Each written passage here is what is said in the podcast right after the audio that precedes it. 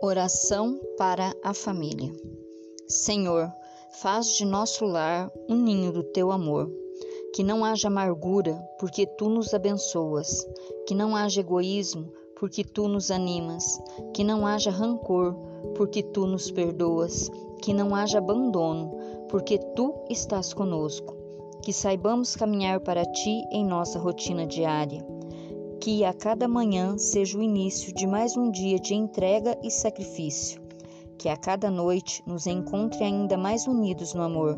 Faz, Senhor, da nossa vida que quisestes unir uma página cheia de ti. Amém.